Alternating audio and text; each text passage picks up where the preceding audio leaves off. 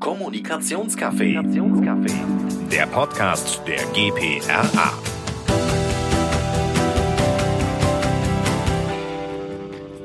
Hallo, mein Name ist Christiane Schulz. Ich bin Präsidentin der GPA und ich freue mich, dass du heute bei uns reinhörst. Heute habe ich Alexander Güttler bei mir, Gründer von Compassion und Herausgeber von vielen spannenden Dossiers, unter anderem dem Dossier Employer Branding muss wehtun und darüber sprechen wir heute. Hallo, Alex. Hi, grüß dich, Christiane. Alex, was genau muss denn wehtun beim Thema Employer Branding? Naja, wir glauben, das macht überhaupt nur Sinn, wenn es auch Leuten nicht gefällt. Man sucht ja eine spezielle Zielgruppe. Und wenn man so tut, als wäre man nur reich, schön und sexy, ist das ja absoluter Unsinn. Sondern man muss ein Profil bieten, was einige klasse finden und andere ganz übel. Und dann hat man eine Chance, dass man auch die bekommt, die man wirklich gebrauchen kann. Weil ist ein uralter Spruch, stimmt aber in meinen Augen. Ähm, wir suchen nicht die Besten, wir suchen die Besten, die zu uns passen. Und dieses zu sich passen zwingt dann jedes Unternehmen, jede Agentur mal drüber nachzudenken, was ist eigentlich meine Marke, was bin ich, was will ich, was kann ich bieten. Und dann wird man sicher auch Sachen über sich reinschreiben, die Leute nicht mögen. Wir arbeiten zum Beispiel in einer agilen Struktur und wer ein hohes Maß an Sicherheit, fester Vorgaben, genaue Kritik des Vorgesetzten und so weiter, das ist bei uns vollkommen fehl am Platze.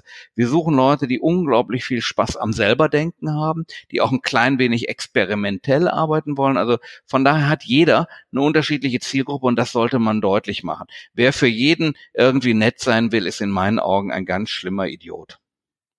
Mhm. Kennst ja den Satz, everyone's darling is everyone's depp. Ja, gut, äh, äh, jetzt könnte ich sagen, gut gebrüllt Löwe. Jetzt, also das Wehtun habe ich verstanden, also dass man wirklich sagen muss, was bin ich und was bin ich auch nicht. Ähm, und die Frage ist jetzt aber, die Besten unter den Passenden, das sind ja so zwei Dinge eigentlich, zwei Aspekte. Einmal, woher weiß man denn dann, oder du oder ihr im Interview später, dass die wirklich passen? Weil ich kann ja kommen und sagen, ich bin agil und flexibel und hinterher stellt sich raus, ist nicht so. Gibt es da Möglichkeiten, das im Vorfeld abzuprüfen? Ja, wir haben mit einigen Chiropraktikern dazu wirklich sehr gute Flexibilitätsübungen entwickelt, die hier auch hochinteressant und amüsant für uns äh, Leute sind. Nee, wir machen uns immer sehr, ist da relativ schwer, wie, wer bei uns also meint, das wäre seine Sache und wir meinen, das könnte auch gut klappen, den laden wir immer zu einem Probearbeitstag ein. Das ist kein mhm. richtiger Arbeitstag, aber man lernt dann ganz viele Leute kennen. Das ist auch komplett unkontrolliert. Also die Leute, wer da mit wem Mittagessen geht, würden wir nie dann eine Führungskraft unbedingt mitrennen lassen, sondern es gibt unglaublich direktes Feedback immer von den Kollegen. Und man hat immer ein, zwei kleine Aufgaben, die man über den Tag erledigt. Und wer gut fragt, kriegt richtig viele Tipps. Wer nicht fragt, wird große Probleme damit haben, weil das ist immer so, dass man die Aufgaben gut eben durch Fragen und durch Kooperation mit anderen lösen kann. Und wie gesagt, bei uns sind alle offen, es gibt nie Fallen. Ähm, aber wir haben schon Leute erlebt, die haben sich eingeschlossen und dann haben wir auch schnell gemerkt, das ist nicht unser Ding. Mhm. Das heißt, eigentlich dieser Probearbeitstag ist so. Ist zum Beispiel etwas, was wir nahtlos jedem empfehlen würden. Also wir sehen fast jeden Kandidaten, wenn ich ehrlich bin, ähm, zwei bis dreimal Minimum. Jetzt kannst du sagen, wir geben uns da zu viel, machen zu viel Gedöns, aber wir, wir machen erstmal eine sehr intensive Vorauswahl. Wir telefonieren mit den Menschen und reden darüber, ähm, was ihre Vorstellungen sind, was sie über uns meinen. Und wenn die, wenn man dann merkt, ach, das könnte spannend werden, dann laden wir die ein. Dabei lernen die immer mehrere Leute kennen. Um, ähm, und dann machen wir meistens diesen Probetag. Und es ist uns auch schon mal passiert, dass wir unsicher waren oder der Kandidat, die Kandidatin sagt, ich bin mir auch noch nicht ganz sicher. Dann gab es nochmal ein Team danach wiederum mit anderen Leuten. Also wir geben sehr die Gelegenheit, die Menschen hier kennenzulernen und die Arbeitsweise. Und wir wissen auch, dass zum Beispiel so dieses Agile wirklich nichts für jedermann, jeder Frau ist, dass man wirklich so Leute braucht, die sich sehr als eigenständig verstehen. Und auch für uns ist zum Beispiel klasse, wenn einer eine Jugendfreizeit immer geleitet hat, eine Band hatte. Also Leute, die schon es gemacht haben, dass sie Projekte eigenständig auf die Beine gestellt haben. Mit denen kommen wir tendenziell zum Beispiel ganz gut klar. Wer länger im Ausland war, die Reise selber organisiert hat. Also das sind so Sachen, wo wir denken, ach, das könnte passen. Und das zieht sich bei uns ehrlicherweise bis zum Director. Ähm, unser neuen Kreativchef, wir hatten drei, die wir richtig klasse fanden und die waren alle drei ähm, dreimal bei uns und keiner der beiden anderen war am Ende beleidigt, ähm, weil wir das waren extrem nette Zusammenkunft. Wir haben sehr viel gemeinsam gebrainstormt auf Projekten, auf Ideen und so weiter und wir hatten nachher das Gefühl, dass alle drei tatsächlich gepasst haben und einer eben einen Hauch besser. Ähm, und ich glaube, das rentiert sich später, weil das ist Passung plus Anregung. Also wir versuchen uns ja auch immer uns selber ein bisschen schmerzhaft zu machen. Ähm, wir fragen auch immer, wer von den Kandidaten würde uns am meisten in den Arsch treten. Ähm, und meistens mhm. nehmen wir den in der Mischung aus Passung und uns auch ein bisschen in den Hintern treten, damit wir auch selber Bewegung reinkriegen. Mhm. Äh, da bin ich ganz bei dir. Ich glaube, man braucht immer irgendjemand, der so ein bisschen das Messer auch in der Wunde dreht. Ja. da, äh, wenn alle nur Ja und Amen sagen, dann kommt man ja nicht richtig voran. Also okay, das einmal, ich habe verstanden, es muss wehtun, wenn man sagen kann, boah, wer bin ich eigentlich und wer bin ich auch nicht. Man muss das ganz klar formulieren. Es muss auch wehtun, ein bisschen im Prozess den richtigen zu finden. Und vielleicht auch diejenigen zu finden, die dann eben auch ein bisschen wehtun und rumbohren.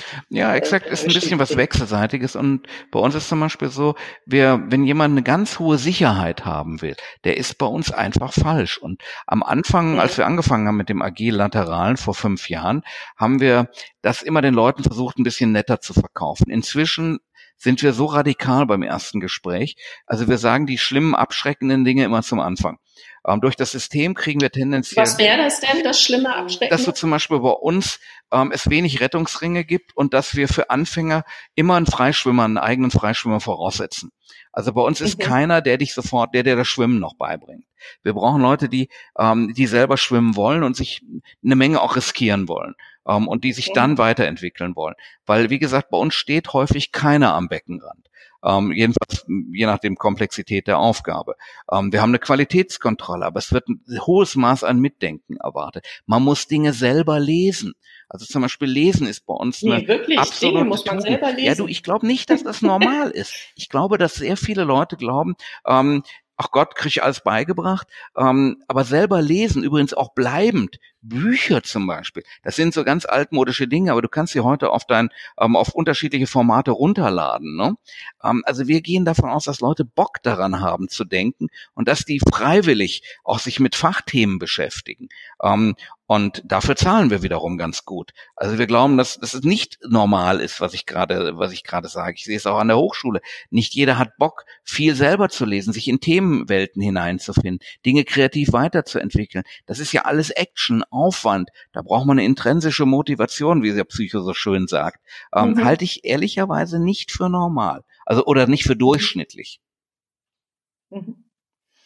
Ja, und das heißt wiederum, die passenden zu finden. Ne? Ja, die passenden, die also, Bock an sowas haben, die das nicht als Belastung finden, sondern sagen, nee, für mich hat also das Arbeiten hohen Stellenwert, ähm, auch in der Selbstverwirklichung. Und auf der anderen Seite sagen wir halt, dann macht das auf deine Art und Weise und haben 100% Vertrauensarbeitszeit. Also bei uns gibt es keine Kontrolle der Arbeitszeiten. Ja. Okay, was macht denn für dich gutes Employer Branding aus? Ja, dass es komplett kongruent erstmal zur Marke ist. Employer Branding ist immer ein Bestandteil des Markenkerns, steht nie daneben. Das heißt, es muss saugut zu dem passen, was man, was man selber verkörpert. Und das Zweite ist, ich sehe Employer Branding immer in einer ähm, emotionalen und in einer edukativen Seite. Die emotionale ist, dass man den Leuten sehr deutlich macht, was sie hier erleben und lernen können. Also welche welche Art von Kultur offeriert man, welche was treibt die Leute an, welche Art von Projekten akquiriert man auch, in welche Richtung geht man hin, ähm, welche in welcher Struktur macht man das, wie bei uns zum Beispiel agil lateral. Ähm, wir haben tatsächlich keine Bereichsleiter, wir sind aber extrem leistungsfixiert und sehr qualitätsfixiert auf den einzelnen Projekten. Dieses ganz frühe Project Owner im kleinen Maße werden sich selber steigern müssen und so weiter und so fort. Und in der edukativen Seite, dass man das auslobt, was man hat. Wie viel Kohle kriegst du bei uns? Was machen wir in Sachen Weiterbildung? Du kannst deinen Hund mitbringen. Ähm, wir haben 100 Prozent Vertrauensarbeitszeit.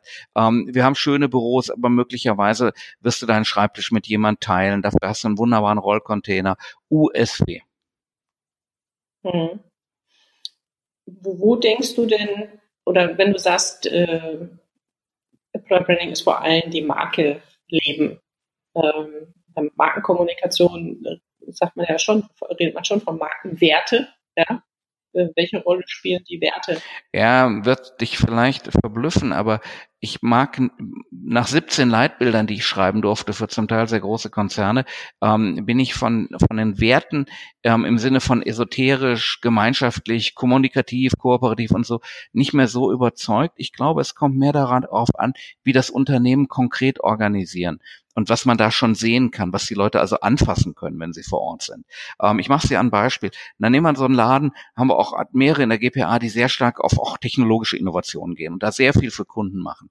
Ähm, dann würde ich mhm. mich doch fragen, wie organisiert ihr Innovation? Ähm, wie kommt ihr gerade an diese Art von Kunden? Was ist, wie macht ihr, dass dieses organisatorische tatsächlich bei euch stattfindet und in die Welt kommt? Andere beschäftigen sich mit Change, Wandel. Dann würde ich fragen, wie, wie sorgt ihr dafür? Was ist der Wandel an eurer Kultur? Wieso könnt ihr euch gut mit dem dem Thema beschäftigen etc. Also ich würde weggehen von diesen, sagen wir mal, eher phrasenhaften Leitbildwerten hin zu, hey, wie lebt ihr das? Was macht ihr konkret dazu? Fände ich so rum spannender dann. Da hat der Bewerber, finde ich, einen sehr viel handfesteren Eindruck dann.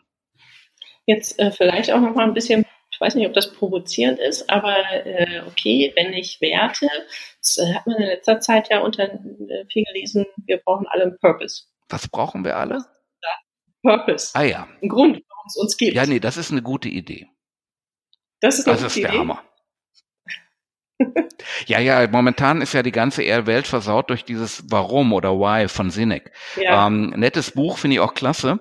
Ähm, ich glaube auch, dass du, dass man das wissen sollte für sich, warum man diesen Job macht. Also wir haben uns mhm. das tatsächlich auch gefragt, oder ich bin ja selber Gründer ähm, und habe mich gefragt, warum ich das mache. Und ich wollte eigentlich, bin, bei mir ist es ein sehr simpler Antrieb. Ich meine, dass neben Sex Denken zu den geilsten Sachen auf der Welt gehört. Ähm, vielleicht noch einen guten Wein. Aber die, danach ist unsere Agentur organisiert. Die Freude am Denken. Und insofern verstehen wir uns als so eine Art Denksporteinrichtung. Das ist, wird mhm. authentisch an jeder Ecke und Enden gelebt. Das kann, finde ich dann korrekt ein Wertegerüst. Ne?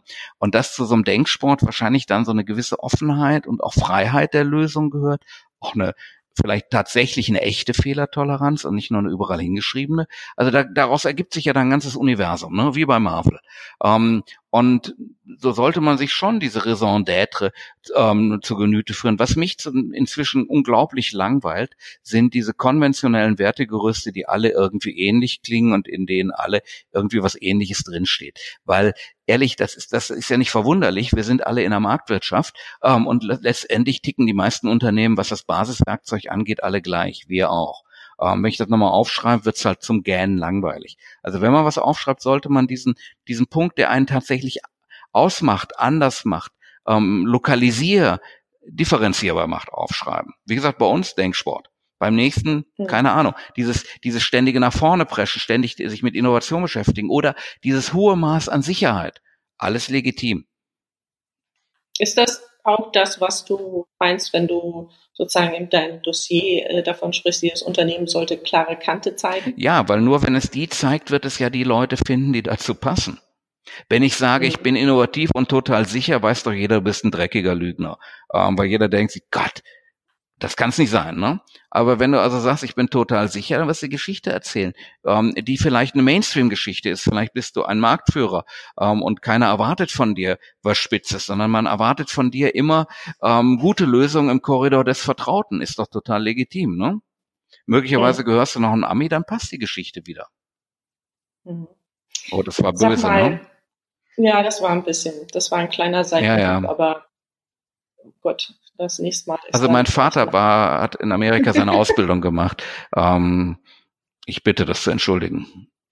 Okay.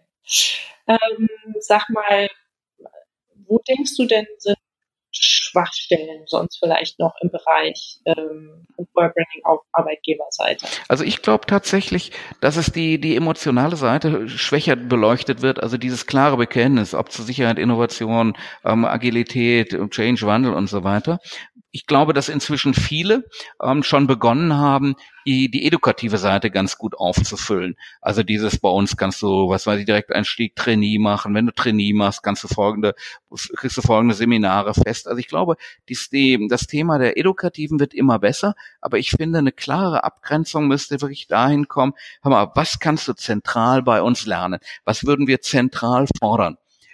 Und da kann man sicherlich noch ein bisschen mehr Fantasie investieren in meinen Augen. Auch ein bisschen mehr Witz, Humor, weil schließlich geht es um Lebenszeit, die wir verbringen. Und das wollen wir ja nicht alle tief traurig in der Beraterzelle machen. Nee, das wäre ja auch schade, ähm, wenn man äh, tief traurig äh, so viel Zeit dann äh, verbringt, sondern denke immer, es sollte Spaß machen äh, überwiegend und dann ist man meistens auch gut in dem, was man macht. Und es schadet auch nicht so eine pfiffige Employer Branding. Wir haben so sehr freche äh, Karten, ähm, so Edgar-Karten, Riesenvisitenkarten und so, die werden uns aus der Hand gerissen. Ähm, wir haben eine, die ist bei der letzten Veranstaltung mit am besten weggegangen. Auf der steht nur, Texter sind faul und ganz klein darunter Lorem ipsum sum. Ähm, das Ding ging weg wie warme Semmeln. Ähm, fanden alle Texter besonders geil. Sagten, ja, das ist ja mal endlich pfiffig, ne? Oder eine weitere, die hieß bei uns auf der Messe, auf der Nachwuchsmesse, Digitale sind dumm und dann ganz klein darunter, aber klicken gut. Sag mal, wenn wir solche Karten aus der Hand gerissen werden. Übrigens besonders dann von digitalen. Ja, die, die physischen Karten auf jeden Fall. Ähm, sag mal, was ist oder äh, wie, wieso denkst du, sollten oder sind junge Menschen bei uns in der Branche nach wie vor gut aufgehoben oder wann sollten sie erst, wann sollten sie zu uns kommen? Vielleicht auch, wenn sie vor so einer Entscheidung stehen. Gehe ich jetzt auf Unternehmensseite oder gehe ich in eine Agentur? Hm. Also die, das Thema Kommunikationsbranche generell halte ich für eins der geilsten überhaupt und es ist sicher ein tolles Karrieresprungbrett für alle Menschen, ähm, die mit Sprache und mit Bildern und mit Geschichten sich beschäftigen wollen. Und das ist ja für viele Menschen ein unglaublicher Anreiz. Ich persönlich ähm, glaube, dass Unternehmen und Agentur beide sehr, sehr klasse sind, aber die einen zentralen Unterschied haben. In der Agentur ist es einfach vielseitiger und ich kann schnell mehr Erfahrung machen. Und in den meisten Unternehmen und Verbänden kann ich mich einem Thema sehr, sehr viel tiefer widmen. Aus meiner Sicht kann man es in jeder Reihenfolge machen, aber ich finde es besser, wenn Menschen über ihre Lebenszeit ähm, die unterschiedlichen Seiten beide kennengelernt haben und ruhig mal häufiger hin und her wechseln. Ich hoffe auch sehr, dass sich in die Richtung entwickelt. Für den Start empfehle ich Agentur, auch wenn ich selber umgekehrt gemacht hatte. Ich denke, dass man einfach so viel schneller sich ein Rüstzeug anschaffen kann an unterschiedlichen Problemkonstellationen. Ähm, und ich glaube, dass viele Menschen auch irgendwann mal im Leben Lust haben, ein Thema sehr viel tiefer zu machen. Und was die Bezahlung angeht, gleicht es sich in meinen Augen eh immer mehr an.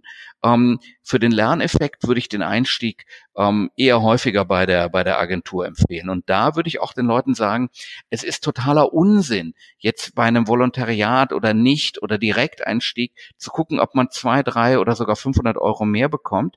Die beste Karriereplanung in meinen Augen ist es, ähm, zu gucken, wo lerne ich am meisten. Weil nach vier, fünf Jahren sind die, ähm, die Aufstiegsmöglichkeiten und der Mehrverdienst als Senior irgendwann mal ist hochattraktiv.